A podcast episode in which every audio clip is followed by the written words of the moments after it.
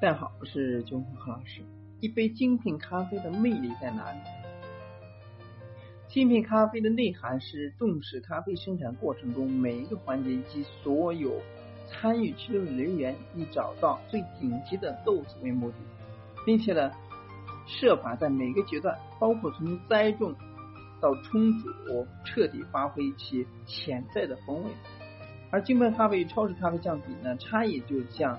欧洲顶级的可兰曲红酒与廉价的无标签杂牌酒有如天壤之别。所谓的精品呢，不仅仅是行销俗语，而是已经成为顶级咖啡的代名词。目前呢，世界各地从都成立了专业的精品咖啡协会，那么进行追踪测试以及制定国际标准的工作。其中呢。美国、澳大利亚、亚洲、日本等地定期举办比赛、认证课程以及研讨会，除了推广，也为精品咖啡制定标准，使其拥有了有所归一。那么，国际级的精品咖啡大赛包含各项专项专业项目，例如世界杯咖啡调酒大赛，比赛规则就。洋洋洒洒多达十五页，是相当正正式的专业比赛。由于咖啡豆的生产过程繁复，从产地到餐桌得经过无数道手续加工，因此呢，建立一套明确的制度与规范，有助于咖啡师在鉴赏时省去盲目测猜测的麻烦。所以，精品咖啡来说呢，咖啡师要是知道豆子的产区和品质，就能够轻易的预测风味，从而进行测试、品尝、调配等工序，将咖啡丰富多元的口感发挥到淋漓尽致。精选、精挑细选、马虎不得的精品咖啡。精品咖啡的处理过程中呢，从烘焙到冲煮，任何一个环节的成败都会影响到豆子的风味。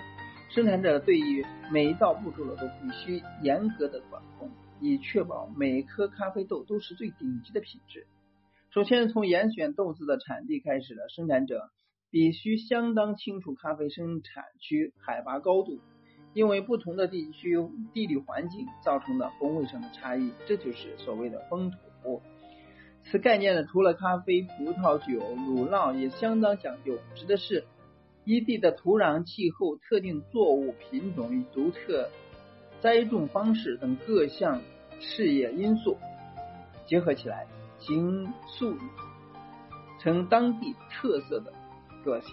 精品咖啡全靠人工采摘，只选用成熟的咖啡樱桃，每颗都是精挑细选。成熟的咖啡果实呢，香气浓郁，口感滑顺温润，更胜一筹。这些豆子最常用水洗处理方式，以人工分类，至少要经过。两到三轮的挑选，仔细剔除杂质、树叶、果壳，还要淘汰劣豆，一切才算大功告成。好咖啡和坏坏咖啡的区别是什么呢？好咖啡的定义是因人而异，只要你喜欢，即便是浓度减半的卡布奇诺，也能够成为心中最理想的一杯。当然，你最爱。也有可能是加水增量的双倍意式浓缩，或者说滤泡式咖啡。因为喝咖啡是相当主观的事情，专来依赖个人喜好以及当天的心情决定。然而，就算是最铁血的改革派，也无法否认，好咖啡必须具备一定的基本条件。首先呢，喝起来不能有煤炭或者是像马铃薯淀粉味。但也不能平淡无奇，使人提起提不起劲。更重要的是，生产过程必须付出工艺，不能剥削劳工。然而，无论标准为何，可以肯定的是，一杯真正的好咖啡必须美味顺口，甚至呢要有丰富的口感，且能够彻底发挥豆子本身最迷人、最耐人寻味的特点。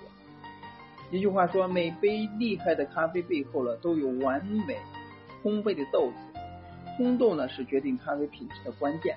本章呢，接下来要教你如何选豆，并找出自己喜欢的风味，进而呢烹煮出最适合你的完美咖啡。咖啡的道德公益。那世界上呢，许多现代经济强国呢，都是咖啡消费大国，澳洲只是其中一之一。这些国家呢，都把咖啡当成具有神奇效益的美味饮料。过去十年呢，澳洲国内咖啡的销量最成长两倍以上。那么源头大量源自于亚洲发展中国、南非和撒哈拉以南非等地。咖啡呢是劳力密集的作物。生产者呢大多是小农，由于全球市场价格波动不定，所以咖啡农的收入没有保证，损益常难以平衡。而以大众市场为主的生产过程，也往往牵涉到剥削童工和强迫劳工的道义问题。话虽如此呢，我们还是可以通过一些方式贡献一己之力，让美味的咖啡能增添苦涩的遗憾，道德咖啡概念是保证咖啡农场的每一位劳工能够获得合理的公平待遇报酬。另一方面呢，只顺应当地环境风土、市市地市性所种植。所以目前呢，已经有多所咖啡认证机构了设立标准，严格监控旗下会员生产活动。不过别担心，精品咖啡基本上已经。涵盖了道德生产概念，烘豆商以及买家和农夫合作，采用精心改良的永续农法以及加工方式，致力生产高品质精品咖啡。它需要用公平交易，公平交易是一种非盈利性商业交易合作的认证方案。所以，总之的是确保咖啡以合理的价格售出。保证农民的权益，常见的方法是辅导农民呢成立合作社，参照公平贸易最低收购价或者市场价出售给符合资格的买家。公平贸易最低收购价由合作社自行定义，需足以支付农农民永续生产的成本。这项做法呢，有助于保证自耕小农不受市场波动的影响，并建立健全的供应链，有利于农民发展茁壮。那么，此外呢，还有公平贸易发展金，额外支付一笔高于咖啡售价的资金，借此呢，支应农业改良和各项社区发展的基础建设。还有直接交易，直接交易是指供豆商。烘豆商呢和生产者之间交易关系建立在互尊、互重以及互利的基础上，无需依赖官方认证来确保品质。所以，烘豆商呢必须定期前往海外咖啡园拜访农民，农民探讨加工流程、调整做法，以精有以精益求精，提高咖啡身价。直接交易对于咖确保咖啡品质、保持环境、保障农民以及。劳工权益等各方面都有帮助。还有个组织是雨林联盟，雨林联盟是一个国际性非营利组织，致力于保护生态多样性，提升农民以及家庭和社区的权益和福利。雨林联盟呢所认证的咖啡农场、农园和小农集体，每年都得到社会、环境与经济等各方面的标准检验，并且必须持续加强改进。雨林联盟认为，也提倡咖啡农应有良好的工作以及生活条件，孩童享有教育以及性别平等的权利。还有咖啡豆的分级分类，将咖啡生豆 按照等级门类分别，是为了方便进口。那，终极目的呢，是生产最高品质的咖啡。进而呢，在市场上卖得高价。然而，目前业界尚未定出统一的分级分类制度，各大咖啡生产国自有一套体系，并据定订定该国出口标准。一般来说呢，咖啡豆分级主要是看外观卖相，而非口感。想知道风味方面的评比呢，最好还是请交供应商以及建议作为参考。不要只看分级，分歧的方法因素呢有很多，比如说产地的海拔、产区、品种、加工处理方式、豆末的大小、瑕疵度的多寡、烘焙度以及杯测品质，还有密度。另外就是培养你的咖啡品鉴能力，是否听别人说过眼前这杯咖啡带有淡淡的坚果味，那么实际喝上一口了，却发现味道和普通咖啡没有两样，这时千万别沮丧。也别太早的对第三波咖啡风潮魅力失去信心，因为这类独特形容方式来，呃，其来有自，并非商人的行销花销。咖啡和葡萄酒一样，随着产地和处理方式不同，味道了也会截然不同。只要多练习，也能够学会辨识各种复杂的咖啡风味。杯测，咖啡杯测的是一门专业的术语，所以烘豆商及买家。借由尝味闻香评鉴一批豆子的品质好坏。杯测有一套全世界通用的标准程序，由哥伦比亚庄园到市中心的烘豆室，放诸四海皆准。不少烘豆商呢会举办杯测分享会，咖啡爱好者呢可以从中得到许多收获。也想象一一大早上，连睡衣还没有换，就快速走进厨房。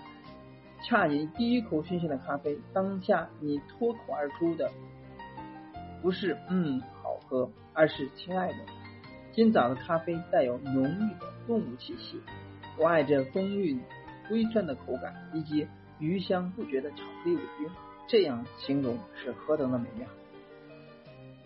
所以加工方式决定咖啡风味，无论咖啡豆来自于哪个产区，决定风味最主要的关键是加工处理方式。许多测试记录会载明干式处理、湿式处理，或者说半干式处理这三种方式，在前面文章呢也介绍过。以下以下呢就其对咖啡风味的影响简单说一下。湿式处理豆子的普通通常呢较一致，洁净明亮。相较于干式处理呢，果酸味更加细致，外观则比日晒豆和半水洗豆呢更青绿干净。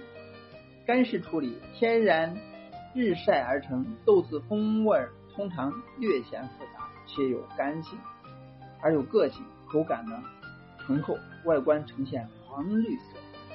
半干式处理。半干式里加工的咖啡豆呢，和日晒豆子一样，比起水洗豆子外观较不均匀，那么冲煮后了风味特色更明显。